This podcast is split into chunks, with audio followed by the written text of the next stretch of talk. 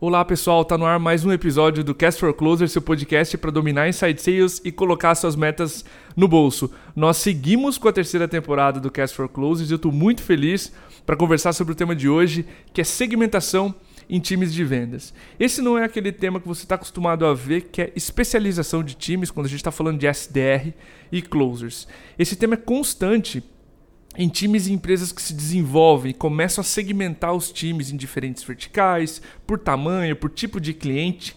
E para falar sobre esse assunto, segmentação de times de vendas, para sanar nossas dúvidas, a gente trouxe o Denis Raso, ele é gerente comercial nos meus pedidos. Denis, fica à vontade para se apresentar, para falar um pouquinho de como é, o que é meus pedidos para quem ainda não conhece. Beleza, tudo bom, Diego? Tudo ótimo. Cara, Antes de tudo, queria pô, agradecer a participação. Quero dizer que sou fanzaço mesmo aí do podcast de vocês, não perco um episódio. Valeu. e para mim é um prazer imenso, cara, de estar participando aqui com vocês hoje. Então, cara, meu nome é Denis, né? Estou na meus pedidos faz três anos. É, Nossa. Completei recentemente, à frente do time de vendas há dois anos e meio, né? Entrei na meus pedidos como vendedor mesmo e fui uhum. escalando aí até chegar como gerente comercial hoje. Cara, meus pedidos é uma empresa que a gente tem como foco a tecnologia de vendas, né? Então uhum. a gente acaba tem o objetivo como fazer as marcas alcançarem maiores resultados, né, ao longo do tempo. A gente atua ali nos, nos segmentos né, de indústrias, distribuidoras, representação comercial. A gente Perfeito. tem a tecnologia de vendas para unificar todo esse mercado, né? Fazer todo mundo conversar. Então, desde o representante na ponta vendendo, conforme a fábrica acaba fazendo input de pedidos para dentro. Então, a gente tem uma, uma solução que acaba englobando toda, todo esse mercado. Muito massa, Denis. Primeiro, cara, obrigado também por aceitar, obrigado pela disponibilidade que você colocou aí no episódio. Fica uhum. muito à vontade também para trazer os exemplos dos meus pedidos nesse tema, tá? Vai ser importante para a gente deixar ele o mais prático possível. A primeira Legal. dúvida que eu queria tirar contigo é a seguinte, até para a gente contextualizar para a audiência. Quais os tipos que tu tá vendo no mercado de segmentação de times de vendas, cara? É por tamanho de time, é por tamanho do cliente? E fica à vontade também para trazer a realidade de como é a segmentação dos times aí nos meus pedidos? Beleza. Cara, na verdade, quando a gente fala de segmentação de time de vendas, eu acho que existe uma porrada de tipo de segmentação, né? Depende uhum. muito do ramo de atividade, negócio e tudo mais. Eu acho que os mais comuns que a gente vê é, em startups, né, não é via de regra, mas os mais comuns, acho que por tamanho de cliente, né, acaba segmentando Sim. ali, às vezes por faturamento, tamanho do time de vendas e tudo mais, por ramo de atividade ou por segmento de atuação que o cliente acaba atuando, né? Sim. E também tem, às vezes, por território geográfico, né? Ou seja, por, cara, região de atendimento que aquele cliente está. Você acaba tendo times de vendas que atendem em determinada região, às vezes do país, né? Às vezes empresas multinacionais nacionais aí até mundiais. Perfeito. Cara, aqui nos meus pedidos, a gente tem o segmento, a gente dividiu por tamanho de cliente mesmo, tá? Sim. Não é o certo, não é o errado, mas pra gente é o que fez mais sentido quando a gente se deparou com esse próximo passo, né, de especializar o time de vendas, tá? Então, aqui os times são segmentados por tamanho de cliente. SMBs, mid-market, enterprise, é assim que você segmenta? Isso, mais ou menos isso, com nomes um pouquinho diferentes, né, cara? Aqui a gente, na verdade, a gente brinca que o pessoal aqui brinca que a gente parece um zoológico, né? O nome do time de vendas é, é nome de bicho, né? Então a gente tem a galera de Wolves, que são, cara, especialistas é, em atendimento de representante comercial e escritórios de representação. A gente tem a galera de Tigers, que são especialistas em indústrias e distribuidoras de pequeno porte. E a galera de Eagles, que são indústrias distribuidoras de grande porte, tá? De médio a grande porte. Perfeito. Eu vejo muito menos território aqui no, no, Brasil do que nos Estados Unidos, né? Talvez pela Verdade. homogeneidade de, de mercado. Eu estava pesquisando o PIB, PIB da Califórnia, PIB do Texas, 2,4 uhum. trilhões de dólares, 1,6 trilhões de dólares, respectivamente. O PIB do Brasil é 1,8. Então, a gente tem um país muito concentrado na, na costa Enquanto uhum. eu acho que os Estados Unidos tem uma realidade muito mais distribuída e homogênea, né? Na, nas duas costas, certo, no meio, perfeito. do Texas está no meio do, do país. Então, eu não vejo tanto por segmentação por territórios geográficos, né? Mas os dois exemplos iniciais que tu comentou são muito fortes aqui no Brasil. Massa saber dessa organização zoológica que vocês têm aí no time da Meus é. Pedidos. A gente vai falar mais sobre ela, né? Como é que vocês organizam, enfim, mas. Sim. Cara, quais fatores tu acredita que são necessários para a empresa levar o time a, a ser segmentado. Esses fatores são temporais. Conta como é que você vê no, isso no mercado, mas como é que isso aconteceu também para vocês aí nos meus pedidos. Legal. Cara, eu acho assim que o principal ponto de partida, na minha visão, e contando um pouquinho de como foi aqui nos meus pedidos também, a gente chegou no momento que a gente se deparou que, gente, assim, cara, a gente precisa aumentar o resultado de alguma forma. Perfeito. E, e, não necessariamente a gente estava deixando de atingir o resultado, pelo contrário, o time estava trazendo o resultado que era esperado dele. Mas Sim. aí para chegar num outro patamar de venda, a gente viu que a gente não podia só especializar discurso. E quando a gente começou a olhar para o discurso, a gente falou, cara, como que a gente vai mudar o discurso sendo que a gente não tem nenhuma especialização do time, né? Sim, a gente sim. Cara, aqui no meus pedidos você tem uma ideia, a gente atua né, em representante, indústria e distribuidor. Então imagina a vida do vendedor antigamente, né? Caramba. Isso a gente tá falando há, há três anos atrás, praticamente. Logo que eu entrei na meus pedidos. Então o cara, porra, falava com um representante comercial, ele desligava o telefone, a próxima ligação dele era para um diretor de uma indústria multinacional. né? E daí ele desligava o telefone, ele falava com uma média empresa. E assim, cara, com o mesmo pitch para todo mundo, porque não tinha Sim. como ter três pitches diferentes. Né? Então, até então tava dando certo, cara. E daí quando a gente se separou, falou, pô, a gente precisa levar a operação para outro patamar. E quando falou outro patamar é resultado, né, cara? Acho que toda Com empresa certeza. busca isso e normalmente é o ponto de partida para segmentação. Então a gente viu que para aumentar o resultado, a gente tinha que ter, cara, pessoas que conheciam muito mais do segmento de cada cliente e para isso a gente viu, cara, não dá para o mesmo cara atender representante comercial e atender indústria ao mesmo tempo. Né? Ótimo. Então, a gente fez essa divisão dos times a partir desse princípio. O que a gente ganhou com isso, né, cara? A gente tem agora vendedores especialistas em cada nicho de atividade, então uhum. o cara consegue ter um pitch muito mais profundo com cada cliente. O nível de complexidade também dos projetos são completamente diferentes, cara, de um segmento para o outro, né? Uhum. E isso não falo só de meus pedidos, não. Acredito que a maioria das empresas que partem para especialização, elas se deparam com essa barreira, né, cara? Pô, eu preciso especializar, preciso mexer em discurso, tudo, mas como eu vou mexer no discurso, sendo que eu não consigo segmentar os times, né? Hoje o cara ele lida só com indústria, ou só com distribuidora, ou só com representante, e ele tem um pitch específico para isso. E isso de verdade, assim, Diego, elevou cara a nossa operação para outro nível mesmo, assim, cara, não só de resultado, mas como hoje a gente tem orgulho de falar que a gente tem especialistas, cara, vendedores especialistas para cada nicho de atividade, né? Muito bom isso, isso que tu comentou, tá? Os aspectos que eu mais gostei na tua resposta foi a postura ativa. Eu tenho visto algumas empresas é, receber demanda, por exemplo, chegou dois, três deals enterprise, o que, que nós vamos fazer com essas contas?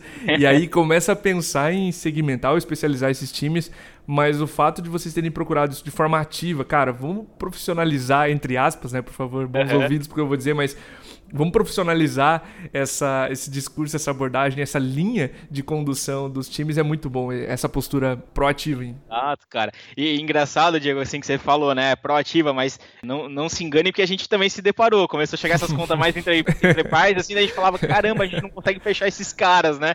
E até engraçado que, como a gente não tinha os processos diferentes de venda, né? A, a operação era mais imatura na época, sim, né? Sim, Então natural. a gente falava, às vezes, com uma, cara, uma multinacional, achando achando que a gente ia fechar no mesmo tempo que a gente fechava uma conta de representante, que às vezes era 5, 7 dias, né? Sim. É, e a complexidade do projeto é completamente diferente. E, e, era engraçado que, e daí eu me incluo nessa, porque na época eu era o vendedor também, né, cara? A gente olhava, porra, caiu uma conta gigante no pipe, tá aí a, a, a meta do semestre praticamente, né?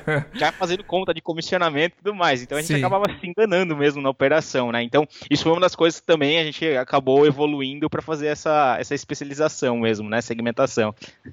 Muito bom, cara. Denis, pensando em tudo que a gente já abordou nessas duas primeiras perguntas, tá? A empresa já sabe o tipo de segmentação que existe, ela já começou a se imaginar, será que o meu tamanho de cliente é A ou B, enfim. Ela pensou na tua primeira resposta e na segunda, nesses fatores que, que levam o time, nessa primeira demanda que surge ou a empresa que quer modificar o resultado.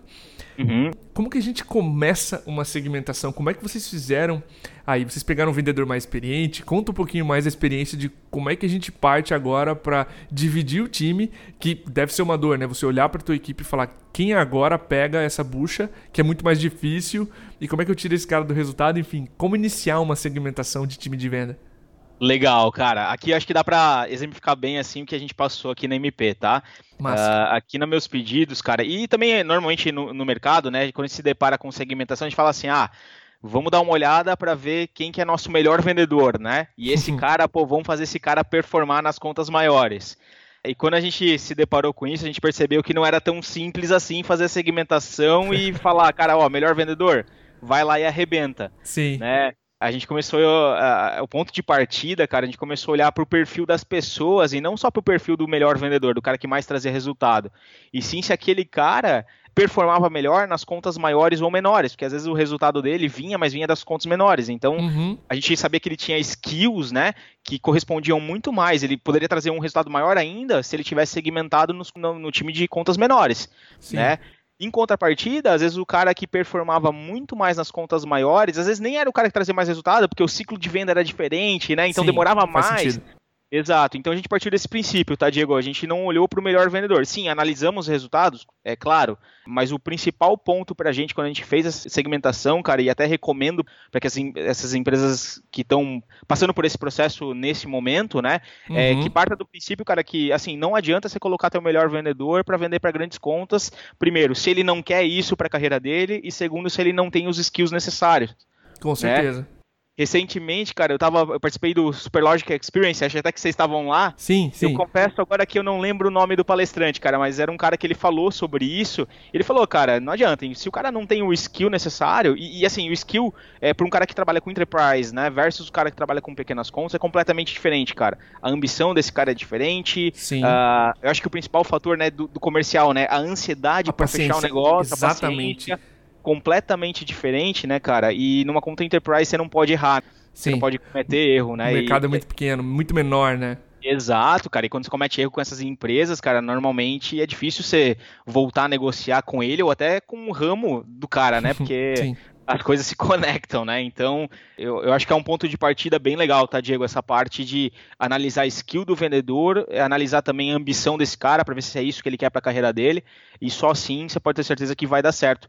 A gente demorou um pouquinho para entender isso, tá? Então a gente cometeu alguns erros lá atrás, a gente viu, cara, que pessoas talvez que a gente achava que ia performar muito bem não performaram, e, e posteriormente a gente só fez a, a movimentação entre times, né? Então a gente entendeu que esse cara performaria muito melhor no time menor, e às vezes passamos um cara que a gente achava que ia performar melhor no time menor para o time maior. Então a gente tem esse costume também, né? Porque, o, cara, o vendedor ele é, ele é bom, né? A gente só tem que saber qual é o segmento que ele vai te trazer mais resultado. E, consequentemente, ele vai estar mais feliz onde está trazendo mais dinheiro pro bolso dele, né? Sim, faz muito sentido. Enquanto tu comentava, Denis, uhum. eu lembrava de um post do Jason Lenkin e ele comentava muito, mas ele falava especificamente sobre, sobre o VP de vendas, mas a analogia é exatamente igual. Ele falava que a paciência que um cara de small business tem que ter para fechar um cliente enterprise é muito grande. Normalmente ele vai deixar dinheiro na mesa, ele vai querer aquela venda mais processual, mais rápida.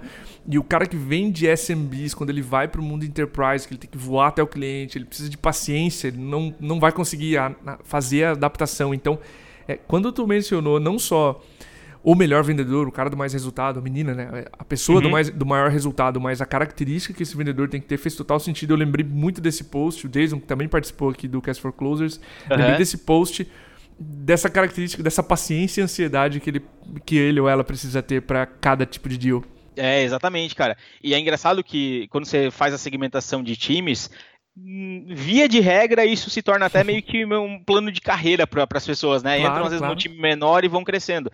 E você visualiza isso nessas transições entre times, né? Então, uma pessoa que vem. Recentemente a gente teve isso dentro aqui do time da Meus Pedidos, né? Uma pessoa que estava performando muito bem no time ali intermediário, cara, e a ambição dela era ir para o time grande. E uma das maiores dificuldades foi a, a, sensação de antes eu fechava negócio a cada semana e agora até dar o ramp, né, cara? Pô, eu tô há um mês e meio sem fechar venda nenhuma, né? Sim. Então, é, é, trabalhar essa ansiedade, cara, essa paciência, eu acho que é um dos segredos do negócio para essas contas enterprise mesmo, né?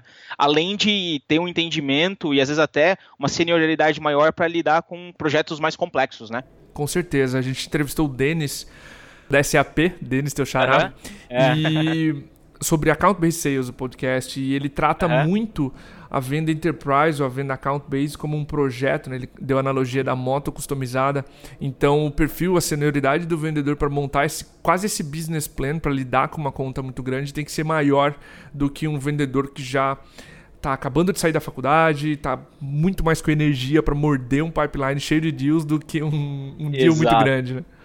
Exatamente, cara. É, é isso assim, tá, Diego? É, quando você faz as transições entre times, cara, que você vê que essa pessoa tem potencial e tem o skill para lidar com contas maiores, cara, isso tem que ser muito trabalhado na cabeça do vendedor mesmo, cara, porque uhum. isso ele pode até desanimar, né? Por estar acostumado a estar tá fechando sempre negócio, e às vezes é desmotivador para ele, né? Mas ele tem que entender que isso, depois que você bate ali o ciclo de venda, né? Ele é como uma maquininha, né? Então você sempre vai estar tá fechando o negócio.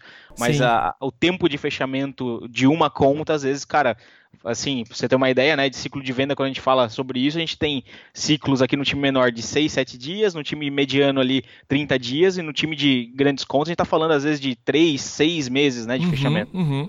Claro, é. Completamente diferente mesmo. Isso que tu comentou, até ele ter um pipeline cheio e fechar deals de seis meses todo mês, demora Exato. um tempo, né? Então até ele preencher e começar a criar relacionamento com essas contas e começar a fechá-las com frequência, demora uhum. e, e, o vendedor precisa ter mais senioridade e paciência para lidar com é. isso. E, isso não é só com o vendedor, não, né, Diego? Porque ah, aí para os gestores também, né, cara? Porque quando você começa a segmentação, até você entender o tempo de ramp de cada conta, né? Para você falar assim, cara, na hora que eu botar um vendedor aqui do zero, qual é o tempo que ele vai demorar para performar? Então isso demora um, a, um certo tempo para ter entendimento na parte de gestão também desses caras, né? Ótimo, tempo de ramp up, playbook, tudo que, que, muda, né? Em função Exatamente. dessas contas. Denis, agora que tu trouxe o papel do gestor, eu queria levar a conversa justamente para ele. Legal. Quais os principais impactos na agenda do gestor quando ele segmenta o time? O que, que aconteceu com a tua agenda quando tu segmentou os times aí nos meus pedidos? Cara, então, é, sabe aquele papo de achava que a operação tava tudo na mão? Sim. É mentira, não tava. é a principal Dura verdade. Descobriu, cara, exatamente. Cara, assim, quando a gente segmentou, acho que a gente deu, vamos lá, um, uma vida muito melhor para o vendedor e para o gestor também, cara. Então, uhum. quando a gente, a gente fala isso de uma coisa mais profunda, que até ele envolve até o planejamento estratégico de cada time perante a empresa, né, cara? Você tem uma análise de discurso, quando você escuta as ligações, né? Uma análise de discurso muito mais aprofundada, você uhum. consegue dar um direcionamento muito melhor no coaching ali com os vendedores, né? Sim, quando se sim. fala cara, da agenda do gestor, né? Olhando para a operação e análise de dados, ticket médio, ciclo médio, clareza do ramp-up que a gente acabou de falar. Então, até na definição das metas por times, cara, isso fica muito. É, eu não digo simples, mas é mais fácil de se fazer, cara, do que num aglomerado geral, né? Então, você consegue ter um entendimento muito melhor de cada negociação, o tempo dos tamanhos das negociações, como, como elas vão levar. Cara, o desenvolvimento, acho que do skill por vendedor é muito mais simples também, então uhum. você consegue ter um direcionamento muito melhor, ter um entendimento das etapas do processo do funil, né? O que cada, cada time. Porque, assim, às vezes, aqui dentro dos meus pedidos, por exemplo, a gente não tem o mesmo funil de vendas para todos os times. Com né? certeza. Né? Então, o time de pequenas contas ele tem etapas diferentes do time enterprise, por exemplo. E daí, quando a gente tem esse, essa gestão por time, né? E hoje a gente tem um coordenador por time, fica muito mais fácil. Tanto para a gente fazer a cobrança em cima dos coordenadores, quanto deles com os vendedores também. Então, análise. É pra, até para identificar qual é o ponto é, é, principal que ele precisa melhorar em cada vendedor, ou o principal vendedor dele, qual é o ponto mais forte dele para repassar perante as outras pessoas também. Então fica muito mais simples, né? E, cara, o principal de tudo, tá, Diego, na minha opinião, cara, foi ter uma clareza de complexidade de projeto, tá? Esse Sim. foi um divisor de águas pra gente, tá? Principalmente nas contas enterprise aquela brincadeira que eu falei no começo de achar que a gente fecharia o cara de uma forma muito simples, quando a gente fez a segmentação, a gente entendeu que o buraco era muito mais embaixo. Né? Ótimo. Né? Uma curiosidade, logo que vocês especializaram os times, tu ficou com a coordenação de ambos ou vocês já especializaram com um coordenador para cada time? Como foi essa transição para vocês? Eu fiquei curioso agora. Legal, cara. Na verdade, quando a gente fez essa especialização de, time, de times que eu vim para gestão. Ah, entendi. É, na, na, época que quem tava com a gente, ela não tá mais na minha pesquisa, é a Magali Dressel, até participou de um cast sim, sim. com vocês. Uhum. Fantástica, né? Uhum. E, ela estava à frente do time de vendas, então ela acabou me promovendo para o cargo de gestão para ajudar nessa segmentação. Então ela ficou. Entendi. Ela era responsável por toda a operação, mas ela me deixou mais responsável pelas contas menores e ela focado nas grandes contas, né? Perfeito. É, e daí, quando ela acabou saindo, a gente fez o mesmo movimento, né? Então eu acabei assumindo o time é, como um todo, só que daí não, eu não tinha braço também para dar a atenção necessária para cada time, né? Com certeza. É, exatamente. Então hoje a gente tem dois coordenadores, cara, que são um responsável pelo Enterprise e o outro pelas contas menores também, tá? Cara, e, isso é uma, é uma coisa essencial também, tá, Diego? Porque assim, quando você faz a especialização, você melhora muito a vida dos vendedores. Então você se torna um especialista em cada segmento lá de vendas, né? Uhum. É, mas se você não tem a gestão também dessa forma separada, cara, é, você torna, você tira a vida do vendedor, que é uma loucura, você passa simplesmente para o coordenador. Né? Então Sim. a gestão também não funciona muito bem também. É muita atenção que ele tem que dar em processos diferentes, em dinâmicas de vendas diferentes, né? Então hoje eu posso dizer também que a gente tem coordenadores especialistas é, em cada time de especialização do cliente também. Perfeito. Denis, a gente deu N dicas aqui. Uhum. Para a gente finalizar e embrulhar esse podcast, quais as boas práticas que tu vê na segmentação de times, da meus pedidos, que tu poderia deixar para as empresas que estão ouvindo a gente e finalizar esse episódio? Legal, cara. Eu acho que, primeiro de tudo, tá, Diego, na especialização, cara, analisar o skill do vendedor, não o melhor uhum. vendedor. Né, então, analisar os skills que esse cara tem versus a ambição dele para a carreira. Um ponto que foi crucial para a gente também, tá? Que se, se você me perguntasse, né, o que vocês voltariam atrás, né, na hora de fazer a segmentação, cara, a gente trataria isso como um projeto não só do time comercial, e sim marketing e vendas, cara porque uma das coisas que a gente sofreu lá no início foi assim, a gente especializou todo mundo e daí depois a gente foi ver a operação rodando e falou, caramba, será que vai ter lead para todo mundo, né, quando a gente Claro, claro. Uhum. Cara, então isso eu acho que é uma das principais dicas assim que se a gente pudesse voltar atrás na época a gente voltaria né? E hoje é, a gente trata isso com muito mais calma e todo, praticamente todos os projetos do comercial hoje nos meus pedidos a gente trata em conjunto com o time de marketing.